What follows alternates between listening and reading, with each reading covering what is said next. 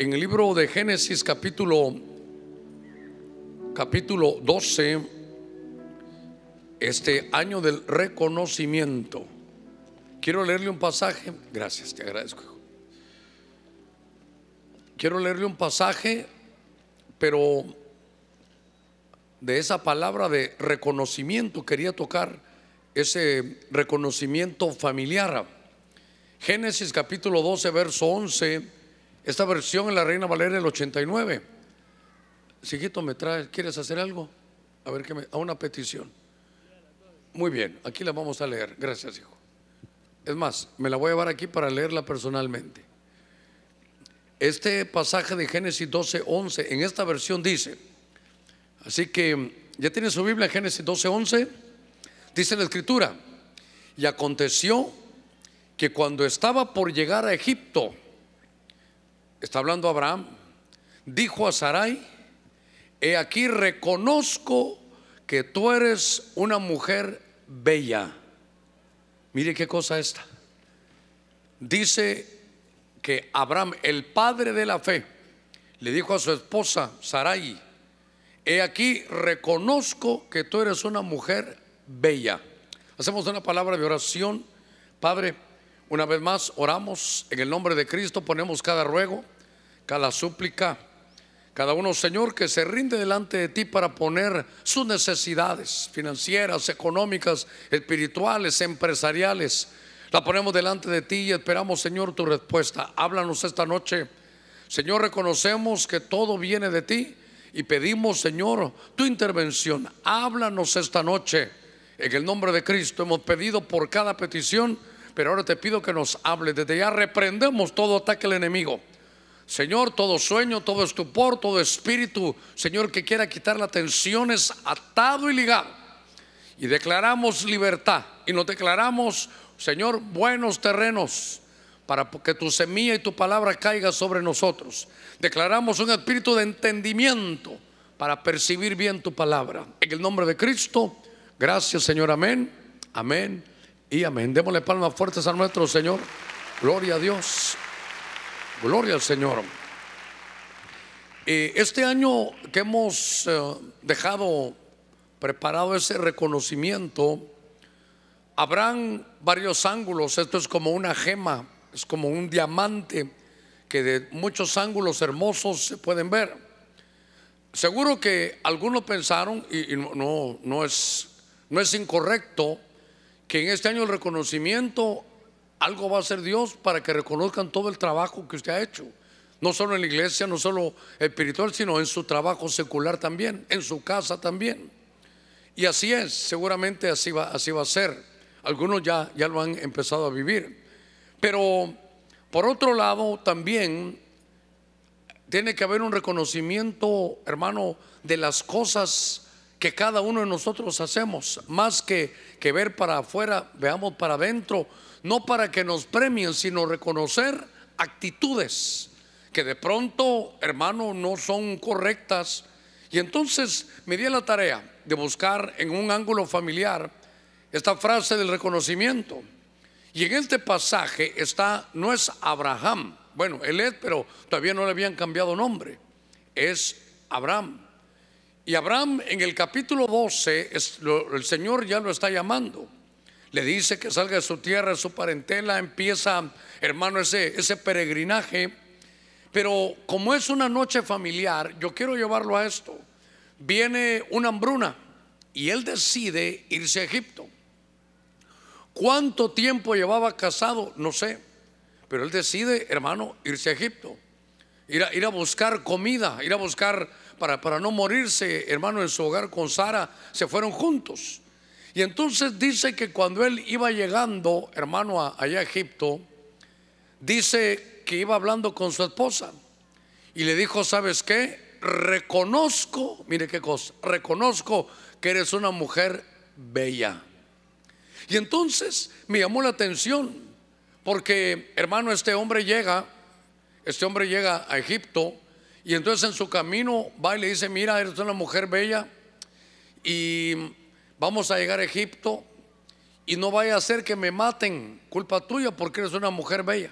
Mire todos los errores. Así que mejor vamos a decir que son mi hermana. Así que cuando lleguen allá, cuando lleguemos allá, le voy a decir a todos que eres mi hermana.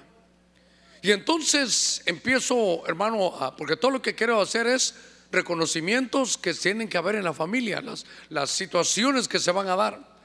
Y entonces cabalmente llegan, hermano Egipto, y todos le empezaron a alabar. No, no a alabar, ¿verdad? No, a dar alabanza, pues. Empezaron a, dice una versión así. Le empezaron a alabar por su esposa. Y, y usted de dónde vienen? Pues venimos allá de tal tierra. Pero, pero y esta mujer tan hermosa, y él dijo, ya sabía yo, em, es mi hermana. Ah, bueno, pase adelante, cuñado, le dijeron. Y entonces, hermano, entra este, este hombre ahí a, Egipto y suceden muchas cosas, porque como el faraón escuchó, el faraón escuchó que era su hermana, le dijo, bueno, venite para acá, ven, ven a comer, se la llevó. Y entonces lo que me llamó la atención a mí es que Hermano, ¿cuánto tiempo pasó? Aquí es donde quiero aplicar un poquitito. A ver, ¿cuántos tienen su familia aquí con nosotros el día de hoy? ¿Sí? ¿Tenemos nuestra familia? Muy bien. Entonces voy a empezar con los esposos. ¿Cuánto tiempo pasó para que Abraham le dijera a Sara que era bella? Porque hermano, a ver, los que estamos casados, levantemos la mano los que estamos casados. Alguna vez le tuvo que decir un piropo a su esposa, si no, no se casa con usted. Usted le tuvo que haber dicho qué bonitos ojos tienes debajo de esas orejas en lugar de las cejas, ¿verdad? Pero lo que quiero llevarlo es que empecé a analizar algunos puntos que me llamaron la atención. Porque había alguna situación, primero, usted sabe que los hombres a veces somos de pocas palabras, pero lo que me llamó la atención es que el hombre, hermano, tiene que entender que la mujer es auditiva. El hombre es visual y la mujer es auditiva. Entonces la mujer va a sentir muy, se va, hermano, sentir más segura ella también si su esposo le dice que es una mujer bella. Pero no solo cuando era su novio, no solo cuando, cuando se iba a casar. El tiempo ha pasado y entonces ahora, mire en qué momento le dijo que era, que era bella mire, eres una mujer bella y vamos a llegar ahí, voy a tener líos. Y solo entró y todos decían, qué mujer más bonita, qué mujer más hermosa. Y claro, aquí déjeme decir algo que alguna vez pensé y lo, lo fui a investigar. Los rabinos dicen que esta mujer tenía una hermosura, hermano, si se pudiera decir así, diferente a la de todas las mujeres. Porque, ¿qué edad tenía? Mire, que cuando Dios llama a Abraham, él tenía 75 años. Y creo yo que Abraham le llevaba unos nueve años. Alguna vez hiciste algunas cuentas. Póngale diez años le llevaba. Si él tenía ahí por 75 años diciendo que solo lo llamaron y se fue, quiere decir que Sara, hermano, tenía 65 años. 65 años. Como yo estoy en el sexto piso, diría, estaba en lo mejor de su vida. Pero tenía 65 años. Y entonces, y note, y llamaba la atención al faraón. Faraón podía elegir de todas las egipcias, pero esa mujer se cuidaba. Y ahora, lo que me llamó la atención es hasta que, mire, todos decían que qué bella, que todos decían que bonita, que hermosa. Hasta, mire, hasta que todos decían eso, él dijo, ahora yo le voy a decir esto también. Es, necesario que en los hogares reconozcamos que, que a los varones nos falta hermano, poder hablar y decirle cosas lindas a nuestras esposas porque ellas son auditivas. Ahora, voy a dar algunos giros aquí. Él entonces, Abraham, se casó así como usted. ¿Cuántos estamos casados? A ver, levanten la mano los casados, quiero verlos ahí, qué lindo. A ver, los solteros, levanten la mano. Y los que no levantaron, que no son ni solteros ni casados, bueno, no se quieren meter en ningún lío. Muy bien. Es que sabe lo que le quiero decir. Lo que le quiero decir es que entonces Abraham eligió una mujer hermosa para casarse, pero ¿sabe qué producía en él? Hermano, inseguridad. De pronto pueden haber Abrahames que, que tienen un problema de inseguridad, que tienen un problema, hermano, que como su esposa es tan hermosa, ellos lo saben, pueden vivir acomplejados. Y entonces, por eso estoy viendo yo esto, que, que puede ser que se sintiera inseguro. Él tenía que haber llegado a decir, es mi esposa, hermosa, claro que es hermosa. Y ya tal vez habrán diciéndole, no me ve estas manos, cómo he forjado yo a esta mujer, mire cómo la tengo de hermosa. Le quiero contar un poquitito esto. Porque la Biblia dice que la mujer es una viña y nosotros somos los labradores. Y entonces aquí es donde empiezo. Ahorita las hermanas van a estar contentas y los hermanos se van a molestar. Pero no, no todos se van a molestar, pero piensen esto: la mujer es la viña y el hombre es el labrador. Entonces, nosotros los varones esperamos que la viña dé frutos dulces, apacibles, que la viña esté frondosa, que dé uvas, hermano, que, que, dé fruto. Pero el trabajo de que dé fruto el trabajo, que crezca, que desarrolle, es de nosotros los varones. Y entonces veo, hermano, en Abraham, que se tardó mucho en reconocer que su mujer es bella. Y entonces, claro, hermano, Aquí voy a, tocar algunos puntos porque la belleza no solo es belleza física, es belleza, hay una belleza de sentimientos, hay una belleza de, conocer y entender que es, una belleza de, ser madres, cómo cuidan a los muchachos. Es una, una belleza, me recuerdo aquella que se quedó viuda en Segunda Reyes 4, que era una mujer empresaria una, mujer, ¿sabe qué? Una belleza, tienen una belleza espiritual, cómo cubren a los, a los niños, cómo los protegen. Aquella mujer rispa, dice que estaban ahí que protegía a sus hijos de que las aves del cielo no cayeran sobre ellos. Los cubren, los protegen, oran por ellos. Entonces nosotros tenemos que reconocer que nuestra mujer es bella. Usted tiene a su esposa a la par, dígale, eres bella, eres bella. Y claro, le voy a decir algo, es que hermano, ¿sabe qué? Si usted no se lo dice, otro se lo va a decir. Ahí, ya, ya lo desperté, ¿verdad? Si usted no se lo dice, entonces imagínense que usted todos los días le dice, qué hermosa eres, qué bella. Entonces cuando va en la calle y qué bonita, qué bella eres. Eso me lo dice mi esposo todos los días. Ni voltea a ver, ¿qué, qué nuevo hay? Nada. Pero si nunca en la casa le dicen, qué bella, qué mujer más hermosa, entonces va en la calle, qué bella, Qué mujer más hermosa. Dichoso el esposo. Ya, ya va ella. Ya va pensando, ¿qué, ¿qué pasó? Por eso, hermano, hay que, ahorita le tocó al hombre reconocer la labor que hace la esposa. Hermano, no solo, claro, esta es una belleza física. Usted sabe que hay una belleza, hermano, de, sentimiento, de, cómo está en todas ahí la esposa. Entonces empecé a buscar yo estas, estas cosas de, del reconocimiento familiar. Y dije yo, bueno, tenemos que irnos sobre el año del reconocimiento. Dios nos va a bendecir por eso. Pero tenemos que comenzar, hermano, en la familia. Fíjese que estaba leyendo yo algunos pasajes y déjeme avanzar en algunos. Porque en el libro de Josué capítulo 7, verso 20, hay un hombre que se llama Acán.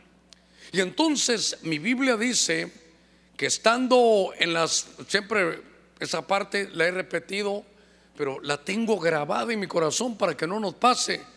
Estaban en la frontera para entrar en la vida de abundancia. El problema era que había que derribar Jericó y este era de los mejores soldados. Este fue un soldado, era de Judá. ¿Quién irá primero a la batalla? Judá. Y Acán, hermano, entra a la batalla. Y de pronto, hermano, vencen, usted sabe, ahí en, Jericó, pero él agarró un anatema. Y de pronto vino problemas, había derrota. Y entonces Josué dice, voy a dejar de orar, voy a revisar. Y entonces llegamos a este pasaje aquí en Josué 7:20. De pronto Dios le muestra que es Josué. A Josué le perdón, le, demuestra o le muestra a Dios que es Acán. Y entonces están platicando y Acán respondió a Josué, reconozco, dice esta reina Valera contemporánea, reconozco que he pecado contra el Señor, el Dios de Israel. Voy a decirte lo que hice. Reconoció, hermano, que había pecado. Reconozco que he pecado. Ahora, aquí hay un punto que puede ser profético y esto es para todos.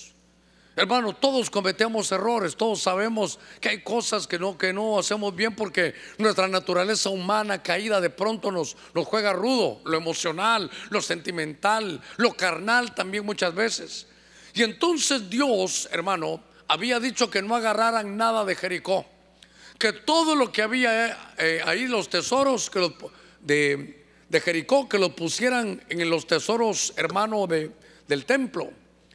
Y le, como diciéndoles, dame a mí primero, esto es mío, dice Dios, dame a mí primero esto. Y de ahí entras y vas a tener toda la abundancia. Y Josué dice que entró, que de pronto vio lingotes, hermano de oro, vio un manto babilónico y que lo vio con sus ojos, fue seducido, lo dobla la, la seducción, agarra las cosas y las lleva a esconder, hermano, a su casa. Por favor, ponga cuidado en esto.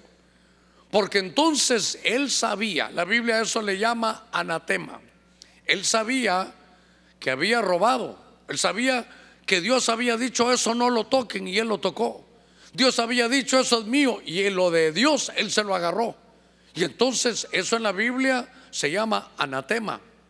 Claro, había algunas cosas porque Dios había dicho no vayan a agarrar esas cosas porque están contaminadas por ellos.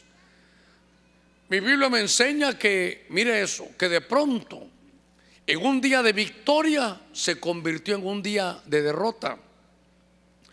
Porque habían, hermano, tenía una victoria tan tremenda, habían vencido, hermano, a Jericó. Y luego vieron una ciudad que se llamaba Jai, que era pequeñita, usted sabe la historia.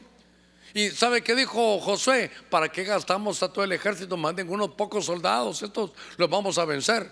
Y de pronto son derrotados. Oiga esto.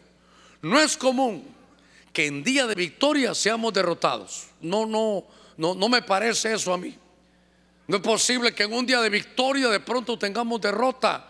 Y entonces Josué dijo, Señor, algo ha pasado aquí, algo no está bien. Y entonces era que Acán había producido derrota. El haberse llevado cosas robadas a su casa le trajo, hermano, derrota. Mire, por ejemplo, es como que Dios se hubiera dicho, se acabó el desierto, entren a la prosperidad. Solo que esto no lo toquen, por favor. Y aquel lo que hizo, ¿sabe cómo? Es como que Dios haya dicho, entren, pero esta, botella no la, no, la vayan a, no la vayan a agarrar. Déjenla, esta es para mí. Y entonces viene alguien y se toma la botella. Y Dios dijo, eso no lo hagan. Aparte dijo Dios, no vayan a tocar nada porque este manto es de este Babilonia, que esta cobertura tiene, está contaminada, le va a contaminar. Y aquel se la llevó. Acán sabía eso y entonces se lo cayó. Es un pecado escondido. Oiga esto, es un pecado que está escondido. Y hermano, ¿quién va a esconderse delante de Dios? ¿Quién va a poder esconder? ¿Sabe qué en mi Biblia? Creo que en Hebreos todos estamos desnudos delante de Dios. A él no, se, no se le va a pasar nada. Y entonces él cree que Dios no lo ve y pasa adelante. Y cuando está, empieza a tener derrota. Entonces Josué dice, no es esto común, voy a buscarlo. Y entonces lo va a buscar, porque había producido derrota. En tiempo de victoria había derrota. Era algo inconcebible. Y entonces lo empiezan a buscar. Él dice, ¿dónde está el problema? Y aquel callado. Mi Biblia dice que Dios le dijo, revisa entre las tribus. Imagínense todas las tribus. Y entonces dice, el, Señor le muestra, dile a los de Judá. Bueno, entonces todas las demás se van, solo que se queda Judá. Ahora voy a ver a la familia tal, solo que es esta familia. Ahora es solo esta familia. Y cuando ya llegaron, Acán dijo, sí, yo soy, he pecado. Ahora, qué lindo hermano reconocer, pero ¿sabe qué apunté yo aquí? Que, aquí reconoció, pero fue una decisión tardía. Iba a perder, hermano, su abundancia. Fue una decisión tardía. ¿Sabe por qué? Porque no dijo, eh, hermano, iba a ir a la batalla, no dijo, ¿sabes qué? Yo lo agarré, he pecado. Aquí, por favor, eh, Josué, eh, devuelvo esto, devuelvo el otro, porque ya el Espíritu me habló, el Señor me habló que, que esto es robado y no me lo quiero tener en mi casa. Lo mejor lo voy a devolver pero no lo devolvió. Hasta que se evidenció, empezaron a buscarlo, él dijo, yo fui. Y hermano, no diga conmigo, aquí no hay ninguno. Pero con fuerza, aquí no hay ninguno. tal vez allá los que miran por televisión, hay que se enojen ellos conmigo tal vez. Hay personas que guardan cosas, hermano, que están, son pecados y ahí están escondidos. ¿Sabe qué decía David? Conociendo la repercusión, David decía, líbrame Señor de los pecados que no te he confesado, pero créeme Señor, tú me conoces que me son ocultos. A ver, ¿usted oyó las profecías? Decía ahí, hermano, una profecía que sepulte usted su, su, pasado. Eh, sepulta tu pasado ya. Porque el enemigo, uno trae y dice, Señor, esto ya está confesado. El Señor ya lo tiró al fondo de la mar. Pero no crea de que eh, tira tu pasado de una vez con todo y, y pecadito ahí que no he confesado. Pero no me vaya a buscar a mí al final del culto ni después para confesarlo. Eso confiéseselo al Señor. Eso lo tiene que arreglar. Porque la decisión de Acán fue tardía. ¿Sabe qué dijeron? Nos has traído derrota. Entonces, miren lo terrible. A ver cuántos somos padres de familia. Esto, créame lo que le voy a decir. Esto a mí, a mí, al hermano Germán, a mí, esto me hace temblar. Porque nosotros, mi Biblia dice que somos la cabeza del hogar. Y la unción de la cabeza llega hasta el borde de la vestidura. Y entonces dice la Biblia, hermano, que le dijeron a Acán, mira, eh, llama a tu esposa, llegó la esposa, llama a tus hijos, sí, llama a tu ganado, sí. Los apedrearon a todos y los sepultaron.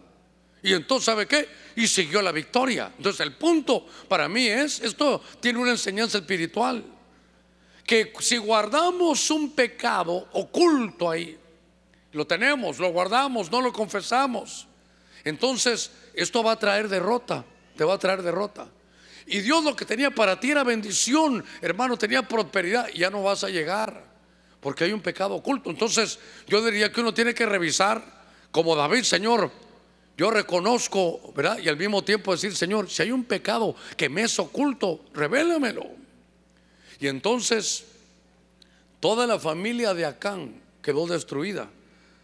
El error, y esto tiene que ver más adelantito con eso, pero el punto que le quiero trasladar aquí es que el error fue de la cabeza del hogar. Y los que van a pagar toda esa falta es toda la casa. Hermano, somos, a veces estamos con los hermanos, yo digo, hermano, somos familia. Que eso implica que el mal de uno puede ser el mal de todos. Eso implica que, que si la cabeza está mal, esto nos va a traer problema. Y ahora, pastor, ¿qué se hace? No se recuerda que hay un texto para eso. El que encubre su pecado, no prosperará, pero el que lo confiesa y se aparta, alcanza misericordia. Entonces, aquí hay un punto, que este no confesó, hermano, su pecado, sino lo confesó cuando ya lo tenían contra la pared. Pero lo voy a llevar para que mire lo que le trato de decir. En, segunda de Samuel 24:10, en segunda de Samuel capítulo 24, en el verso 10, hay un pasaje de David en la Félix Torres Amat. Y dice, pero David le remordió su conciencia después que se formó el censo del pueblo. Y dijo al Señor, pecado he, dice gravísimamente esta versión Félix Torres Amat, ¿verdad? Es raro el, el español. He pecado grandemente. En este negocio. Mas te ruego, Señor, que perdones este pecado de tu siervo. Oiga, ¿por qué? Porque reconozco que he obrado muy neciamente. ¿Qué diferencia hay? ¿Qué diferencia hay? ¿Sabe qué? En el momento de la decisión. Entonces, una es decisión a tiempo y otra es decisión tardía. Aunque cuando uno está así, empiezan a pasar facturas. Ay, hermano, ¿cómo le puedo decir yo esto? David quiso hacer un censo, se lo explico rápidamente, porque Dios le había hablado que, que, hiciera el censo, que se iba a estar ordenadito. Pero en el corazón de David dijo, ay, qué bueno, mire cómo una cosa buena se puede volver mal. Porque Dios le dijo, haz el censo para tener orden, a ver cómo, cómo estás organizado, cuántos sacerdotes hay, lo que usted quiera. Pero David dijo, el número, quiero saber, habían como 800 mil. Entonces él se fue, hermano, en el sentido de que su corazón se fue para ver qué número de gente había. Estaba leyendo hoy en la tarde y decía, él sabía, él quería saber qué número. Ah, ya no quería personas, quería números. Lo que le interesaban eran los números. Y entonces vino una pestilencia, una peste, y la gente se empezó a morir. Y entonces David dice, Señor, Señor, Señor, ya no sigas. ¿Sabe qué? Se vio, se vio un ángel con una espada, vino una peste tremenda. Y entonces él otra vez como cabeza, como, como el rey de, de Israel, le dijo, Señor, reconozco que he obrado neciamente. Es más, si usted sigue leyendo unos versos, sabe que dice, reconozco, Señor, que yo soy el que hice el mal, ¿por qué tienen que pagar las ovejas?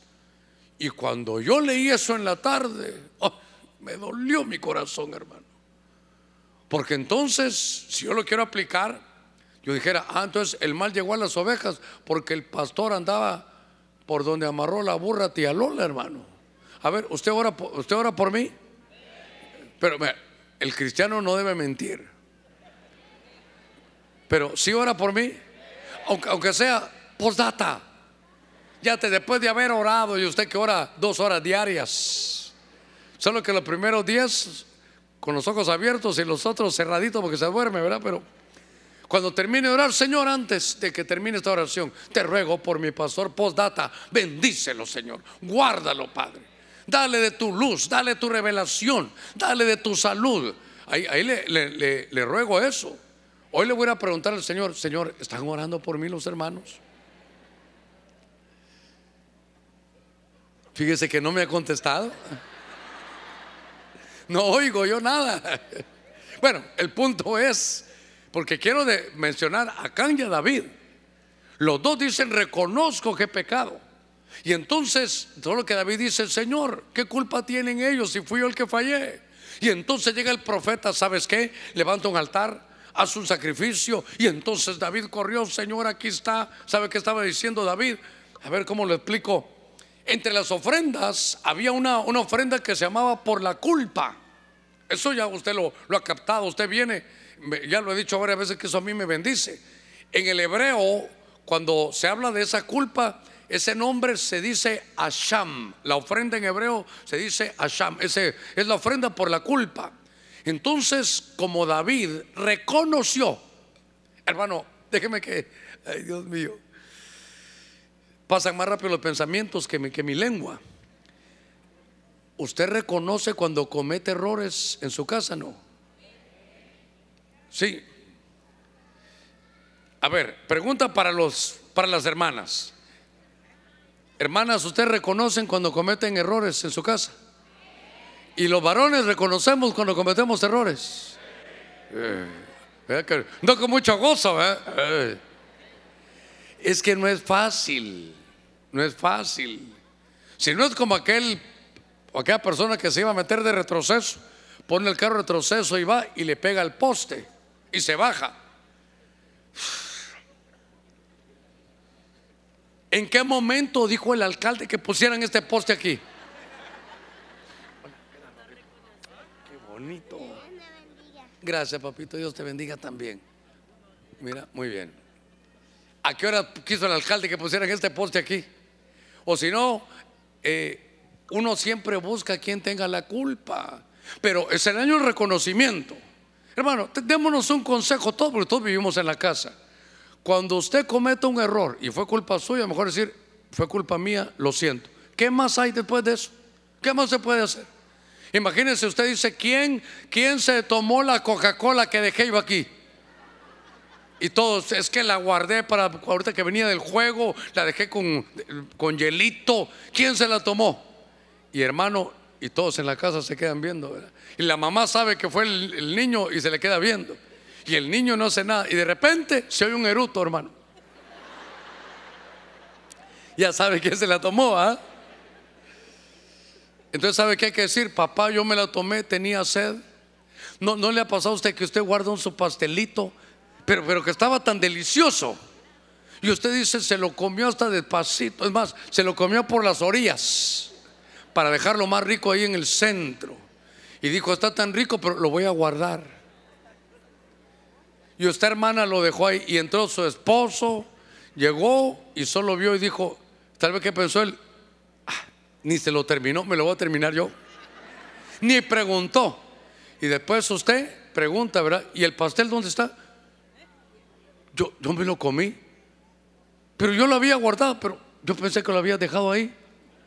Pero te puedo comprar otro. No tengo hambre. Qué lindas están todas. Mire. Hay desfile. Mire pues, qué lindo. Dios santo. Ah, no, yo voy a llamar al que me ayuden con los niños.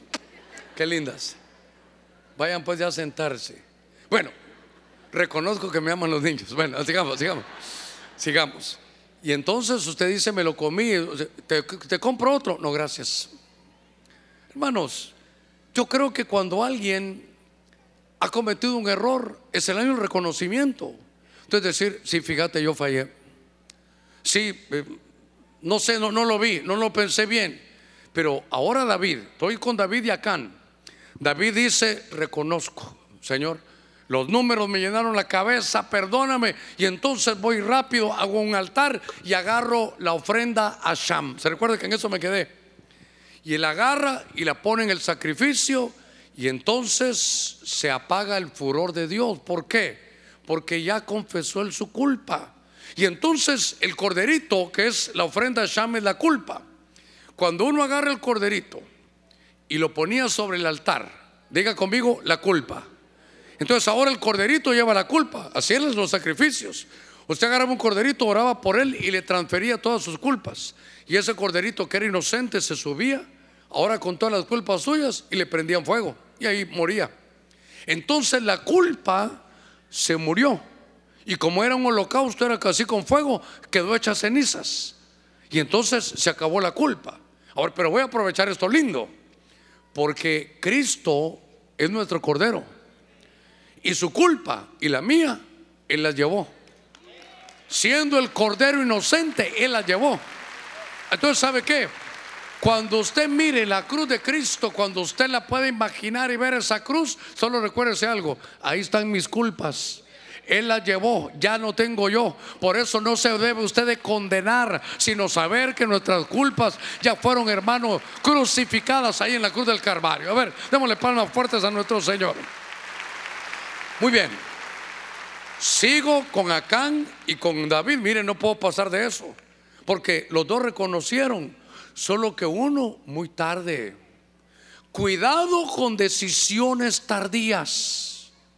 Cuidado con tener decisiones tardías. Porque David, hermano, actúa más rápido. Dios, hermano, le recibe su ofrenda por la culpa y dice, tranquilo David, sigue adelante, hijo mío. Pero Acán no porque este confesó su falta. Este la confesó, pero porque ya, ya no tenía otra, ya lo tenían contra la pared. Así que si hemos fallado esta noche, que decirle al Señor, Señor, he fallado, pero tú eres el Cordero, llevaste mi culpa. No voy a esperar más tiempo para confesarlo y para decirle, acepto, Señor, que yo he fallado. Porque usted sabe aquellos chistes que uno oía de, de hace muchos años, que al diablo le echamos la culpa.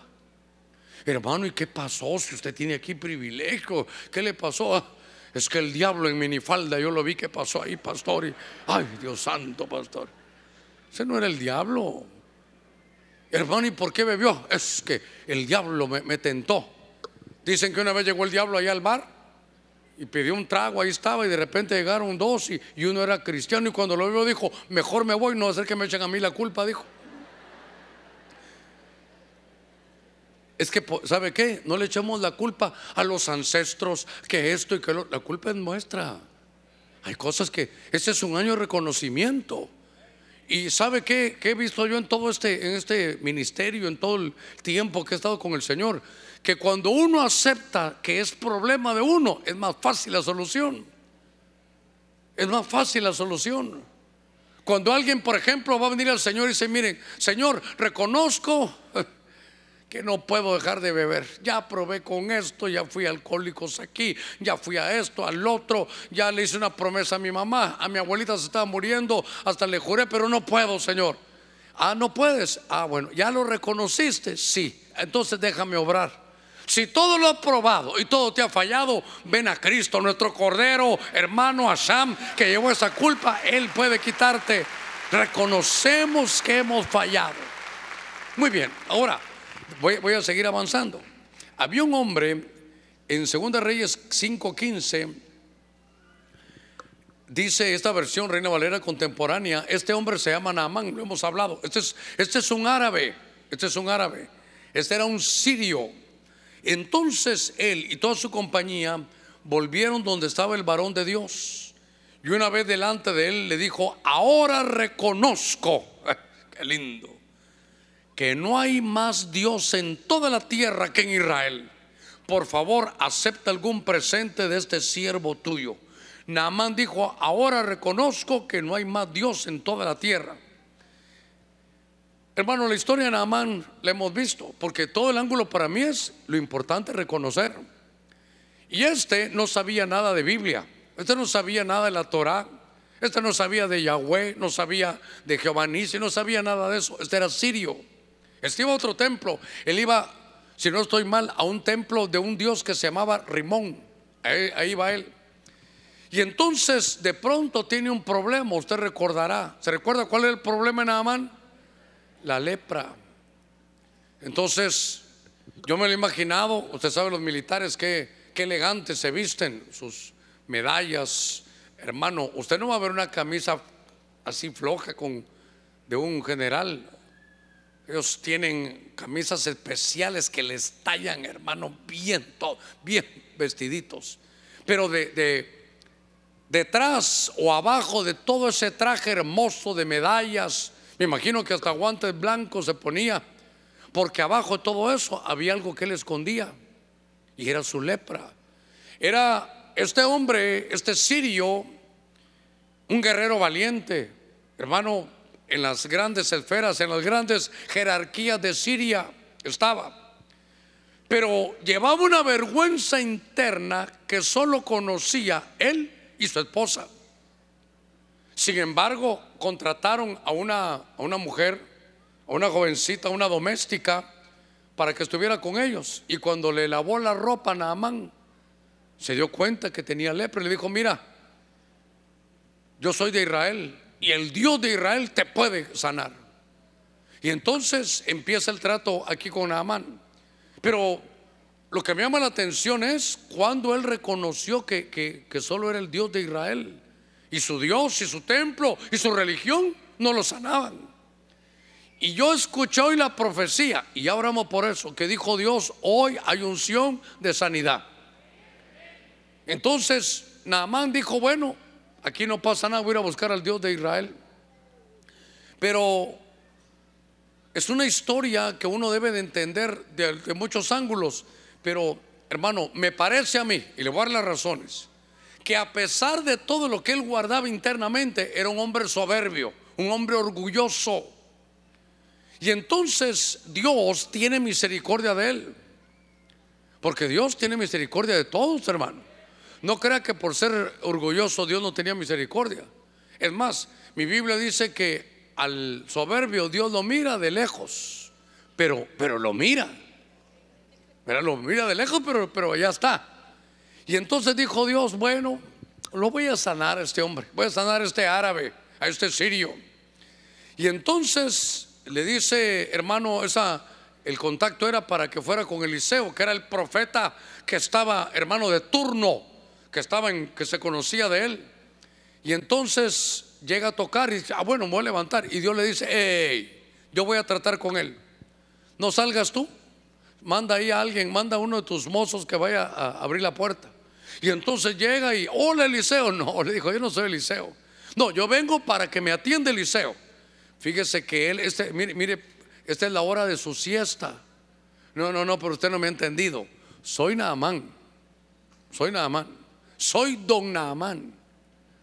Sí, pero fíjese que no lo puedo molestar. Mire, vaya a despertarlo, lo hago yo.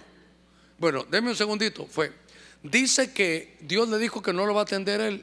¿Cómo? No, hombre, si yo cuando pensé, pensé que me iban a tener una alfombra roja. Yo soy el guerrero valiente. Yo soy Don Amán. Mire, no hagamos largo esto. Usted viene por lepra. Dice mi, mi señor ahí, Eliseo, que vaya a meterse, que vaya a zambullirse siete veces al Jordán. ¿Va a salir él? No. Entonces, ¿qué le estaba tratando Dios? su soberbia, su orgullo. o me atiende Eliseo o no voy. Bueno, entonces yo no le puedo decir nada más. Entonces yo lo voy a acompañar. No, usted no lo quiero que me acompañe. O Eliseo o nadie más. Por favor, dígale que yo soy don Naamán. Soy un hombre importante. Mi, mi apellido es Diabolengo. Aparte, soy árabe, tengo dinero. Fíjese que insiste Eliseo que no. Mire, lo estaban, le estaban tratando su orgullo, su apariencia. ¿Sabe qué? Él amaba la honra. Mire, dígale a, Eliseo, pero ya le dije que no, espérame. Dígale a Eliseo que tengo unos terrenitos allá en Roatán. Que aquí tengo unos chequecitos y tengo un yate para que él después de que me atienda lo lleve. Mira, Eliseo dice que tiene un terreno que te quiere regalar en Roatán. Dios me dijo que no lo voy a atender, que yo delegue para eso. Entonces, ¿sabe qué? Hermano, dice, he venido de Siria para no sé cuántos kilómetros, ahí están, Siria está aquí y, Jerusalén abajo, ¿cuánto habrá? Entonces llegado, ¿saben qué? Mejor me voy. Y entonces, no, hombre, vamos, eh, allá hay mejores ríos en mi tierra, ¿qué, qué voy a venir aquí? Mejor me voy. Entonces los que iban con él dijeron, y dice que se enfureció, creo que. Mire, si no estoy mal, 5.12 de su Biblia, Según de Reyes, 5.12. Dice, ¿acaso no son mejores los, ríos allá? ¿Para qué vine aquí? Se enfureció. Entonces la gente que iba con él le dijo, mira, ya echamos el viaje. Vamos allá, hambre, vamos. Mire cómo Dios trabaja nuestro orgullo. Él era apariencia, él pensó que con dinero lo arreglaba, que por su apellido árabe lo iban a atender. Nada, hermano. Dios estaba en el asunto tratándole, hermano, su, soberbia. Y entonces llega, hermano, esto es, esto es un pensamiento derivado de, yo le voy a decir por qué. Llega al Jordán y cuando mira el Jordán, yo le he contado a usted, no sé si los hermanos tengan allá arriba en la televisión una foto del río Jordán. No vaya a pensar que es un río cristalino, hermano. No, hombre, es un río chocolatoso. Es un río, no se ve el fondo, está muy sucio. Y entonces cuando él llega, mire Dios tratándolo. ¿Por qué no lo mandó al estanque de, de Bethesda? ¿Por qué no lo mandó a una piscina? ¿Por qué no lo mandó a Tela? ¿Por qué no lo mandó a una playa bonita? Porque le estaban trabajando su orgullo. Y cuando ve aquel río chocolatoso, ah, pero ya estás aquí. Entonces, ¿sabe qué? ¿Cuántas, eh, qué tengo que hacer? Métete. Ya me metí. No, no, no, no, no. Siete veces. No, este chavo a mí me está humillando. ¿Qué tiene que ver una que siete veces? Es la palabra que te dio Eliseo. Yo me imagino, Señor, ¿Por qué siete veces? Si con una tú puedes. Sí, pero déjame, yo estoy trabajando con él. Siete veces metido en ese río, hermano. En ese río Jordán. Y entonces imagina la primera y salía. Ay, hasta, ahora me miro la lepra peor. Hermano, ¿cómo se habrá metido? Se quitó, se metió solo en, en ropa interior. Se imagina, todos viéndolo. La vergüenza. Ahí está el río, mire. Ahí está el, río cristalino, mire qué lindo. Azulito, verde. Pero de musgo, vea. Nadie se va a ofender del Jordán. Ahí se bautizó el Señor. No se va a ofender. Lo que le estoy diciendo es el trato que le están dando, hermano, a, a este hombre. Entonces, se imagina, se tuvo que quitar su ropa y meterse ahí. Ya todos le miraban. ¿Sabe qué le estaba quitando Dios? Aquí nadie apariencias. Delante de mí estás como que estás desnudo. El que se humilla, Dios lo exalta. El que se exalta, Dios lo humilla.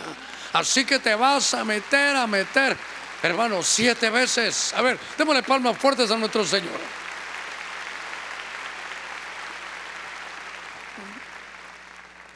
Es más, ¿sabe cómo pasó? Cuando llegó al parqueo, querían parqueo exclusivo. Le dijeron, ya está lleno, aquí usted sabe qué, allá por la Juan Ramón se puede ir a parquear. Pero díganle al hermano Germán que vino Naamán. Ay, hermano. Mire, Dios sabe cómo pincharnos, fíjese, hermano. Sabe, mire, no cómo pincharlo, cómo pincharnos. Dios sabe cómo pincharnos, hermano. Le voy a decir algo. Dios sabe por qué le dio ese cuerpazo a usted, fíjese. Sí, Dios sabe.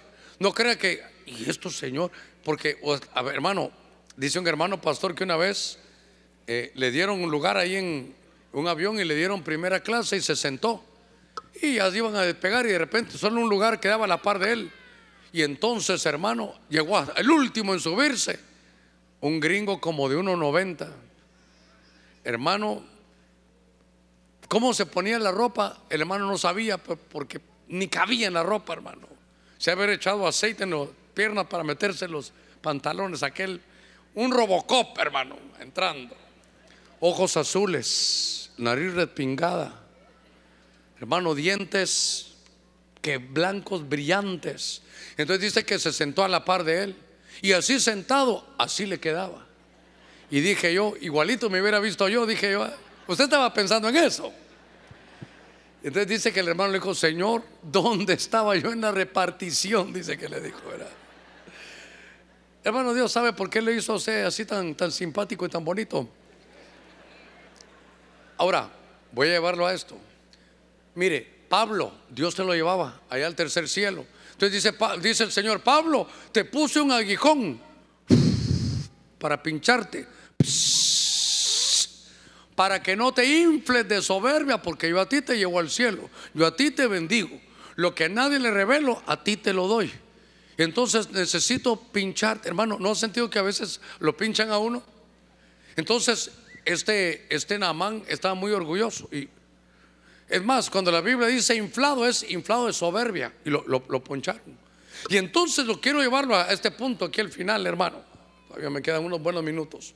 Y entonces dice que en la séptima, hermano, que se mete y sale, su piel como de niño entonces ya no le importó haberse puesto ahí, que haya ido un delegado. Entendió que no es porque lo atiende el liceo, entendió que no es porque el río sea cristalino, entendió que sin alfombra, entendió que el que sumía Dios lo exalta. Y aquel hombre hermano sale y dice, ahora reconozco que Dios de Israel, hermano, me ha sanado. A ver, démosle palmas fuertes a nuestro Señor. Gloria a Dios. Mire, es que, Dios mío, solo con este me hubiera quedado yo. ¿Sabe qué hizo? Me voy. Dijo él, me voy. Pero quiero llevarme tierra de aquí. ¿Para qué? Para ir a hacer un altar allá. Es más, yo acompaño al rey cuando va con sus ídolos. Eliseo, te puedo decir algo. Ora por mí, que Dios no se vaya a enojar. Porque yo tengo que ir a un culto allá, pero no es del Dios de ustedes, que ahora también es mi Dios. Yo soy sirio, pero ahora soy del Dios de Israel. Que Dios no se va a enojar porque que cuéntale a tu Dios que cuando yo entro ese es mi trabajo. Mire, mire cómo cambió. Se convirtió el árabe. Y entonces lo, desinfló Dios. Ahora, no se trata que nos humillen los hermanos. No, se trata que sea Dios el que nos esté trabajando. Pero cuando Él sale y Dios lo sana, reconoció que Dios era el Dios de Israel. Déjeme todavía trabajar en esto. Hoy nos habló Dios y ya oramos. Pastor, pero entonces le falta fe a usted porque ya oró. No, porque una vez Dios, Jesús vino, oró por uno, le dijo, ves, como árboles, voy a volver a orar. Entonces, porque, tal vez alguno no tuvo fe, pero vamos a volver a orar. No estoy terminando, pero vamos a volver a orar. Si alguien vino enfermo, ya le hablaron ahí, ya oramos. Ahora tiene que ser como Naamán. Porque hermano, hay enfermedades que son muy obvias. Eh, hay situaciones que de pronto ya se ven y es Dios el que está operando. Mire, yo le digo, Señor, ahí platiqué con una hermana, estamos platicando de la soberanía de Dios. Le hermana, por ejemplo, Dios sabe mejor que nadie que estos ojos que Dios me dio son para leer su palabra. ¿Y cómo? Porque ella me estaba hablando de soberanía. Y entonces le dije, mire la soberanía de Dios. Y me han hecho 10 operaciones ya, 5 en este y 5 en el, otro. Y entonces ya los párpados, uno está regular y el otro así como que me estoy durmiendo. Le voy a contar una intimidad, pero no se le va a contar a nadie. De aquí no sale, de, de, de no sale. Está aquí mi esposa Elena conmigo, estamos viendo un programa. ¿Y sabe qué me dice? ¿Te estás durmiendo? No, le digo yo, ¿te estás durmiendo? Me dice. No, lo que pasa es que el ojo izquierdo ya está así como, este pasa con sueño. Le tengo, cuando yo me lo miro en el espejo, le digo, despiértate tú que te quieres dormir. ¿Usted sabe para qué es? desinfladito, para que, no, para que uno no se infle. No sé, qué tal, hermano, tal vez usted tiene por ahí un lunarcito. Ese lunar que tienes junto a la boca, decía aquel, no se lo ves a nadie. A veces nos tocan cosas que son evidentes, pero sepa algo, Dios sabe por qué, hermano. Y no estoy diciendo que no lo pueda mejorar. Mire, hoy vengo confesándome con usted, ¿sabe qué? Ahorita tengo cita, me van a dar cita para verme los dos. Yo le quiero decir, doctor, mire, ya este me tiene que quitar los nueve puntos y le voy a decir, doctor, mire, ¿y el párpado qué podemos hacer por él? Sí, porque me dicen que me estoy durmiendo. Ya, sabe cómo estoy, como el delfín. Dicen que el delfín no duerme. Lo que el delfín cuando tiene sueño se desconecta a un lado. Cuando ya descansó, abre este y, cierra el otro. Entonces a veces ando yo. Así que si alguna hermana me ve, no le estoy apachando el ojo, hijita, oye. Entonces le digo, doctor, mire, ya que me quitó los puntos, ¿no podrá hacer usted algo así como para... Porque me dicen, te estás durmiendo, me están diciendo, hermano. Bueno, yo, así que voy a orar también por mí. Decir, Señor, estos ojos que no se los van a comer los gusanos primero Dios, yo quiero usarlos para, para, y que no me digan que me estoy durmiendo, Padre. Vamos a orar. Con fe creyendo. Unción de sanidad. Y si eso le está pasando, mire, mejor, mire, vamos a decir, reconozco que tú eres el Dios que sana. Hermano, no se trata de vibrar, no es el que más grite, no, pero si hay que hablarlo. No es con la mente, sí. Pastor, soy nuevo, entonces solo dígale, sáname, Señor. Pastor, pero es que no me recuerdo de la enfermedad. Tú sabes cuál es, Señor. Oramos, oramos. Padre, en el nombre de Cristo, esta noche estamos creyendo, bajo una unción, Señor, de sanidad. Como sanaste a Naamán de una enfermedad de la piel, Señor, lleva salud, lleva sanidad a tu pueblo. Señor, nos hemos sumergido en tu espíritu, Señor, esta noche. Nos has hablado, no queremos dejar caer esa palabra. Señor, sana huesos, sana músculos. Señor, mira enfermedad del hígado, del corazón, de la vesícula. Señor, hazlo para la gloria tuya. Y una vez más, toda célula que se está desarrollando, Señor, que no es tuya, sea derribada, destruida, reducida a la impotencia. Mira, Señor, en el nombre de Cristo, vientres que no habían podido dar a luz, trae fertilidad también en el nombre de Cristo. Aquellas mujeres, Señor, que, que están casadas y querían tener hijos, concédeles, Señor, esa bendición. Lo creemos porque tú lo has dicho. Padre, gracias. Amén, amén y amén. Gloria al Señor. Reconocemos que Dios lo puede hacer. Diga conmigo, reconocemos que solo Dios lo puede hacer. Amén y amén. Muy bien, sigamos. Déjenme avanzar unos minutitos. A Job capítulo 42, verso 2. Job capítulo 42, en el verso 2 dice, reconozco, esta versión en la Reina Valera actualizada, reconozco que tú todo lo puedes. Mire qué lindo esto. Esta versión dice, reconozco que tú todo lo puedes y que no hay plan que te sea irrealizable. ¿Qué le parece? Job dijo, reconozco que tú todo lo puedes. Y reconozco, ¿sabe qué? Que tú tienes un plan para mí. Mire, hermano, despacito con esto. Reconozco que tú tienes un plan para mí. Yo tengo un plan para mí. Pero tu plan es mejor, Señor. Usted tiene buenos planes. Usted tenía buenos sueños. Pero le voy a contar algo. Los planes de Dios son más altos que los suyos. Los pensamientos de Dios son más altos que los suyos. Aquí está su pensamiento y el mío, y aquí está el de Dios. Aquí está tu futuro, aquí está el de Dios. Sus pensamientos, hermano, sus intenciones van arriba que las tuyas. Te digo algo, hermano, el plan de Dios es mejor que el tuyo. Por favor, quiero que le diga al que está a la par suya. Es, así dice el pastor porque así dice la Biblia.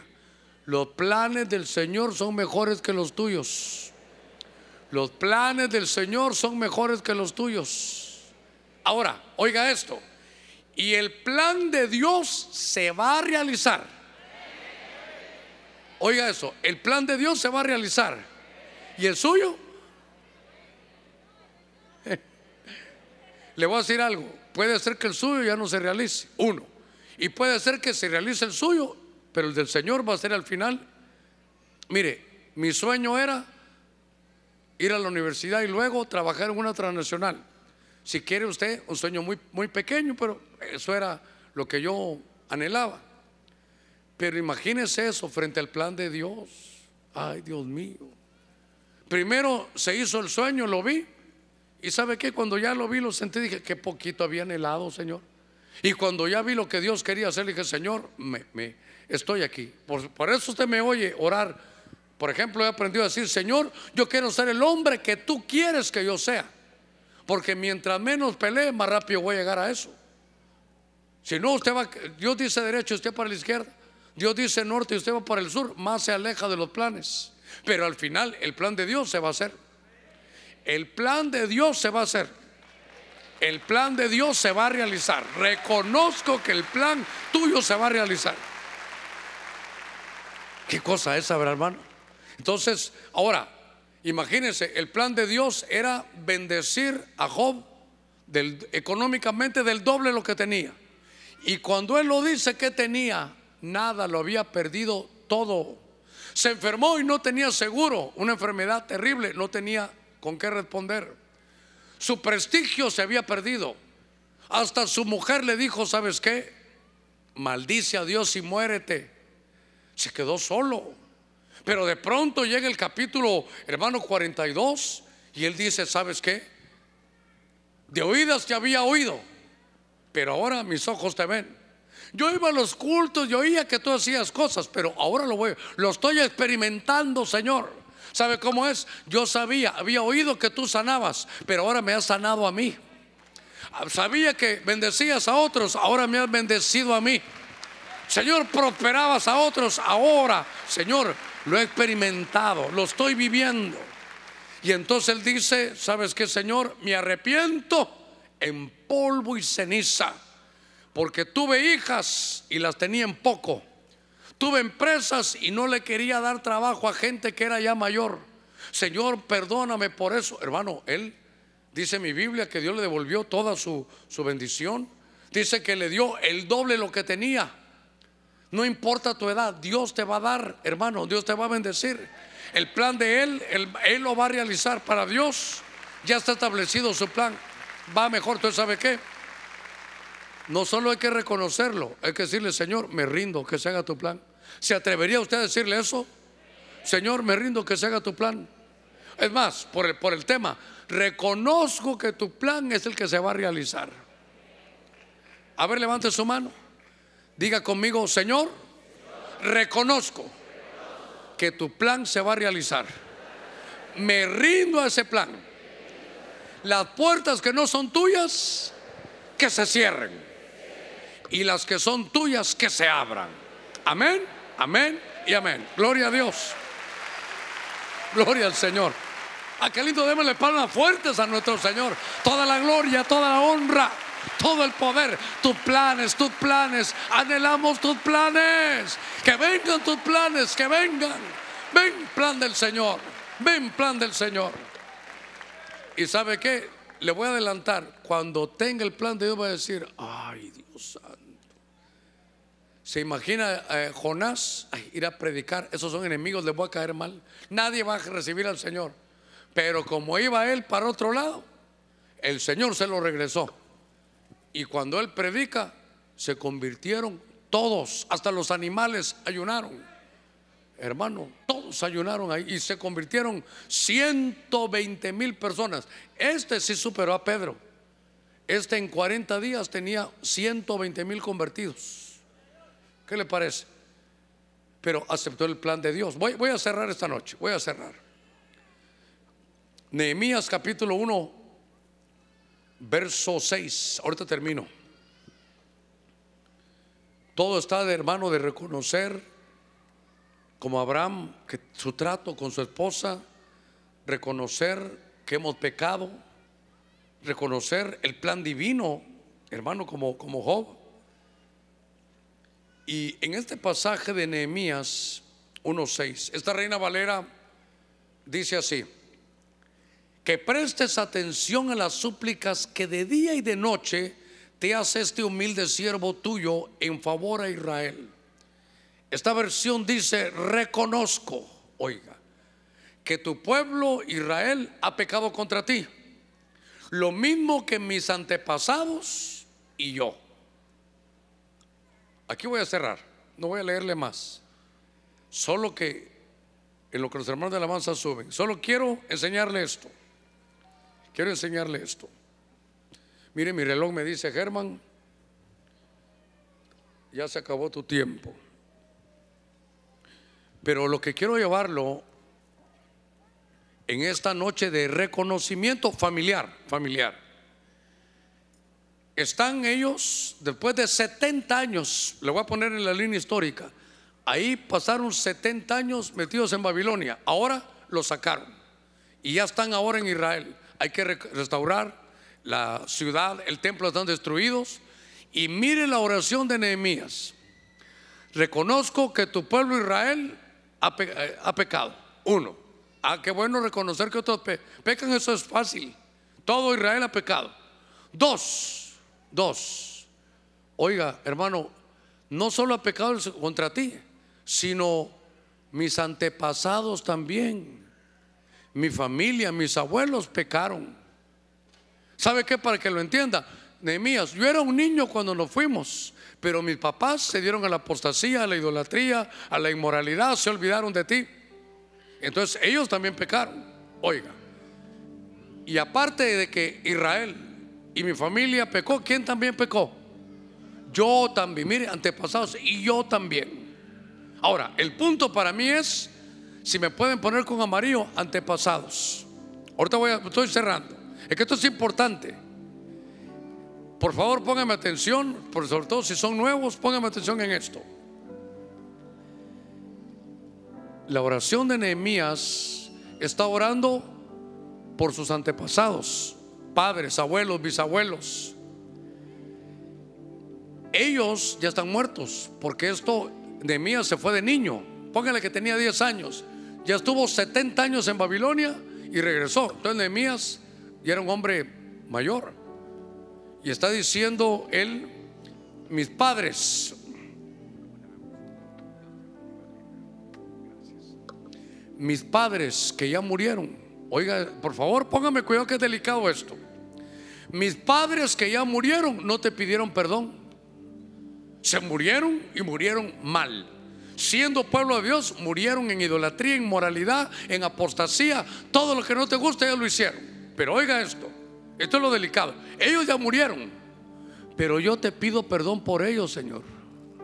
Esto es delicado y profundo. Mi mamá, mi papá y mis abuelos te fallaron y ya murieron. Pero yo tomo ahorita el lugar de ellos. Eso se llama levirato. Levirato. Yo te pido perdón por los pecados de mi abuela, por los pecados de mi abuelo. Y aún los ocultos, los que no sé, porque hay algunos que tal vez ellos sí conocían. Ellos sabían apostasía, sabían de idolatría. ¿Sabe, hermano, tal vez usted sabe que sus abuelos, sus padres eran gente de tinieblas, eran brujos, hacían pactos, eh, algunos tal vez, hermano, mataron, derramaron sangre inocente. Y ellos nunca recibieron a Cristo, ellos nunca pidieron perdón.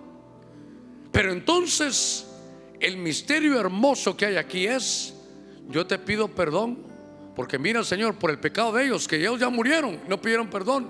Estas consecuencias, yo quiero limpiar mi línea generacional. Quiero limpiar mi línea generacional. ¿Por qué? Porque la iniquidad de los padres, iniquidad, lo que mancha el espíritu, se hereda hasta la tercera y cuarta generación. Y si esta generación, primera, segunda, tercera, hasta la cuarta generación, sigue haciendo lo mismo, otras cuatro. Entonces uno nace, está en esta vida y usted nace en un hogar lleno de miseria o de pobreza, por ejemplo, material. ¿Derivado de qué? De usted, usted pregunta, pero mis abuelos tenían terrenos, ¿qué los hicieron? Todo se perdió porque se apartaron de Dios o hicieron cosas malas. Y tal vez nunca pidieron perdón. Pero usted y yo vamos a limpiar nuestras generaciones. Este culto es muy importante. Porque ya reconocimos nuestras faltas. Si usted mira Nehemías, el pueblo de Israel, pero ese es tu pueblo, son otras familias. Pero mi familia, mis antepasados también estuvieron lejos de ti, Señor. Fueron idólatras, fueron inmorales, derramaron sangre inocente, apostataron, se olvidaron de ti. Y yo también he fallado, pero yo estoy vivo. Y no solo te pido perdón por lo que yo he hecho, sino quiero limpiar mi generación. ¿Entiende lo que vamos a hacer? Ahí sentadito, por favor, le ruego.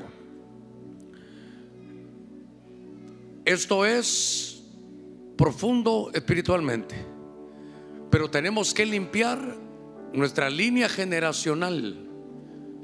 Me perdona, por eso es que la abuela se divorció, su mamá se divorció y uno está en líos de divorcio. ¿Por, qué viene esa, esa escalada, ese espíritu cíclico? ¿Por qué no persigue? Mi abuelo murió de cirrosis, mi papá murió de cirrosis y a usted le gusta el licor. ¿Esto de dónde viene? De allá. Hay que limpiar esa línea. Hay que limpiarla. Ellos ni, ni lo ni pudiéndolo hacer no lo hicieron y no lo pueden hacer ahora, pero usted sí. Eso se llama levirato generacional. Oramos, Padre, en el nombre de Cristo esta noche. Delante de ti estamos. Hemos oído tu palabra. Hemos predicado tu buena palabra.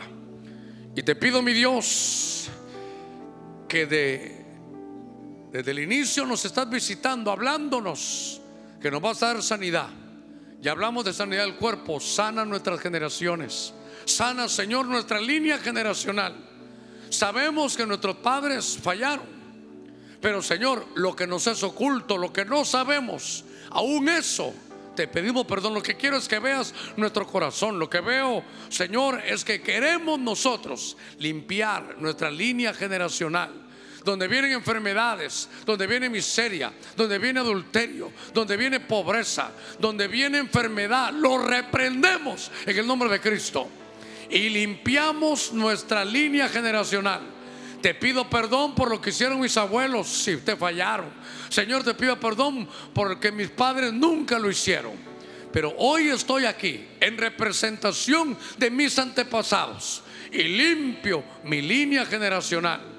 En el nombre de Cristo, de todo robo, de todo hurto, Señor de adulterio, Señor de, de infidelidad, de pobreza. En el nombre de Cristo Jesús Oh mi Dios, haz tu obra. Haz tu obra, haz tu obra. Abro mis labios, abro mi corazón, limpia, limpia. No solo te confieso mis faltas, reconozco mis faltas, pero también reconozco que mis antepasados pudieron fallar. Y eso hace que hayan enfermedades, situaciones terribles, inseguridades, complejos. Padre, en el nombre de Cristo, hoy el clamor de tu pueblo, le ruego que se ponga de pie. Señor, mira la voz, oye la voz de tu pueblo. No el pensamiento, oiga la voz, la voz, la voz. Dígale, mi Señor, aquí estoy. Reconozco mis faltas, reconozco mi falta. Y quiero pedir perdón a tiempo, reconozco mi falta. Y quiero pedir, Señor, tomo mi decisión hoy. No será una decisión tardía te pido en el nombre de Jesús que oigas a tu pueblo. Mira cada uno que abre sus labios. Mira cada uno, Señor, que está delante de ti. Mira cada uno que está sufriendo derrota en tiempo de victoria. Mira cada uno que se ha cansado, que se quedó sin trabajo. Reconocemos que hemos fallado, sí, hemos fallado. Pero limpiamos nuestra línea generacional. En el nombre de Cristo. Sí, Señor, lo creemos. Sí, Señor, mira a tu pueblo. Abra, abra sus labios, abra sus labios. ¿Sabe qué estamos haciendo? Confesando pecados, confesando idolatrías, confesando nuestras faltas. Diga sí, reconozco que te he fallado, reconozco que he pecado. No lo voy a dejar pasar, hoy lo confieso. Dame la fuerza para enmendar en el nombre de Cristo. En el nombre de Jesús queremos entrar a Canaán. Queremos la vida en abundancia. Queremos la paz en los hogares. Queremos, Señor, confianza, bendición. Queremos vivir como hijos tuyos. Queremos que tu palabra, Señor, esté en nosotros. Oye, oye la voz de tu pueblo. Oye la voz de tu pueblo. En el nombre de Cristo. Señor, por cuanto hemos confesado, sé que nos has oído. De tal manera que miseria, pobreza, enfermedad no tiene parte ni suerte con nosotros. Enfermedad ancestral, sacrificios ancestrales. No tienen parte ni suerte porque hemos confesado, hemos limpiado nuestra línea generacional. Toda enfermedad ancestral, Señor, hoy tú la has sanado. Enfermedad del alma, hoy tú la has sanado.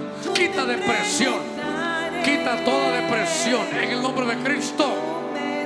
Oh, sí, Señor, lo creemos, lo creemos, lo recibimos. Ahora llame bendición, ven bendición, ven bendición. Reconozco que tú eres el que nos das tu bendición. Reconozco que de tu mano viene. Ah, de tu mano viene. Ven salud,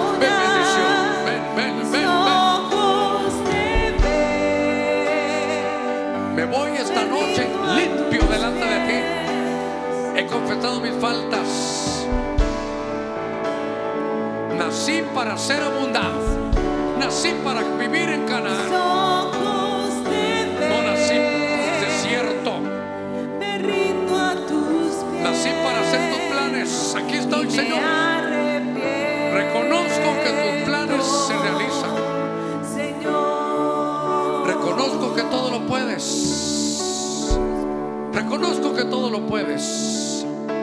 Gloria al Señor. Que todo lo puede, Todo, todo lo puedes. que mis pensamientos Gracias, gracias, no gracias. los puedo esconder.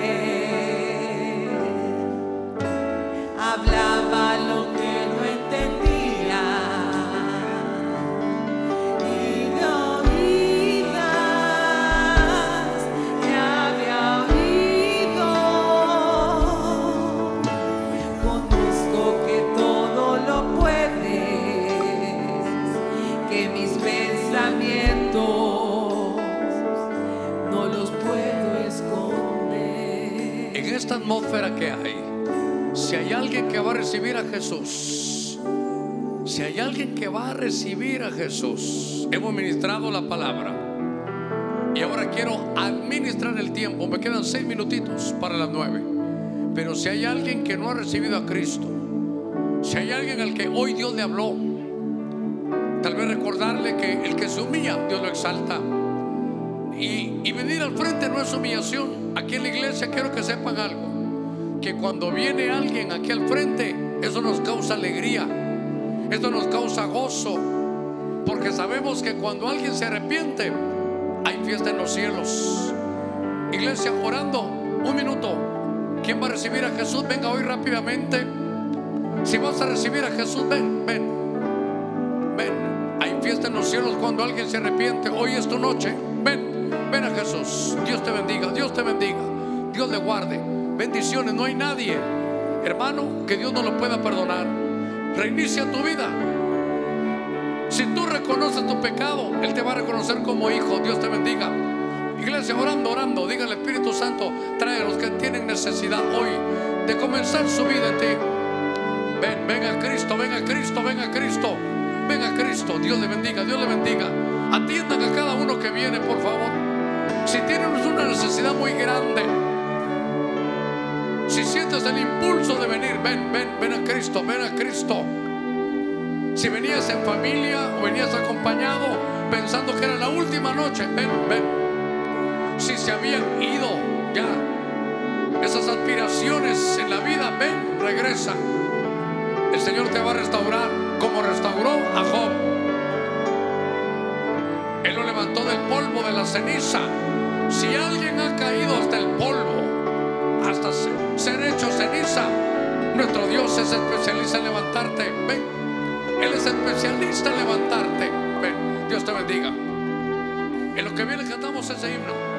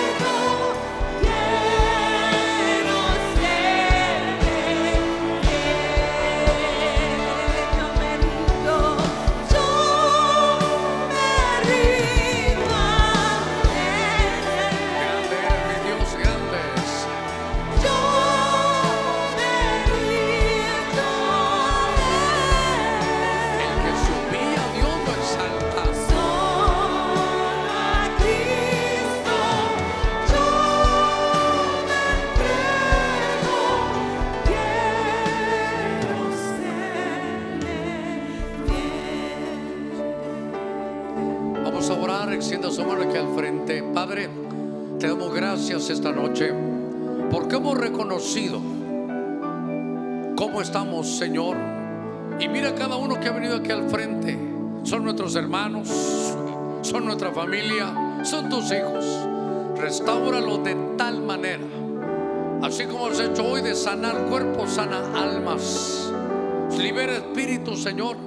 El que está recibiendo a Jesús, haga esta oración conmigo, Padre. Estoy esta noche entregando mi corazón a Jesús. Me arrepiento de todos mis pecados. Señor, he entendido esa culpa que Cristo llevó por mí y lo recibo. Ahora Jesús, entre en mi corazón, tira mis pecados al fondo de la mar. Y todo lo que no he logrado, quiero, Señor, darte ahora el control de mi vida. Dígale, me he venido a rendir. Tome el control de mi vida. Quiero restaurarme. Quiero hacer tus planes. Ya no quiero hacer los míos. Dame la fuerza para poder caminar en este nuevo camino. Te recibo, Cristo Jesús, que tu Espíritu Santo haga morada en mí y empiece a irradiar esa luz que vaya a erradicar toda tiniebla. Lo creo y lo recibo. En el nombre de Jesús.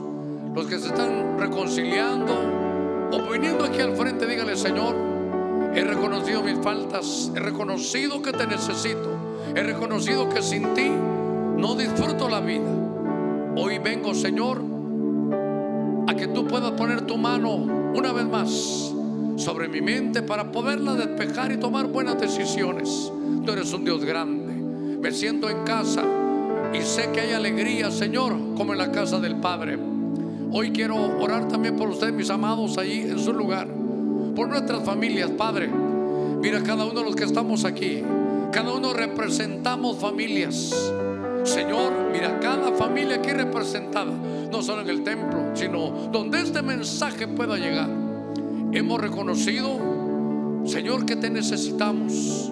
Hemos limpiado nuestra línea generacional. Reconocemos que te hemos fallado y que familiares nuestros que ya no están, tomamos su lugar para decirte perdón, limpiar, Señor, nuestra familia, quitar ancestros de enfermedad, de pobreza, de miseria. Y Señor, entrar a una nueva vida, a esa Canaán que tú tienes para nosotros. Señor, bendice cada familia en el nombre de Cristo. Padre, gracias. Amén, amén y amén.